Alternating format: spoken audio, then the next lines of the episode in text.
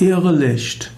Irrlicht kommt vom lateinischen ignis fatuus und ignis fatuus heißt törichtes Feuer.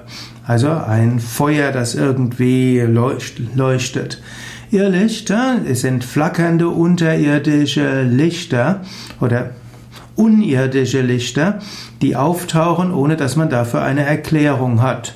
Manchmal findet man Irrlichter in Mooren, manchmal findet man Irrlichter auf Wiesen, hm, manchmal ist das, was man als Irrlichter bezeichnet, vielleicht sich selbst entzündende Gase, vielleicht sind es auch eben Insekten, die auch selbst leuchten können.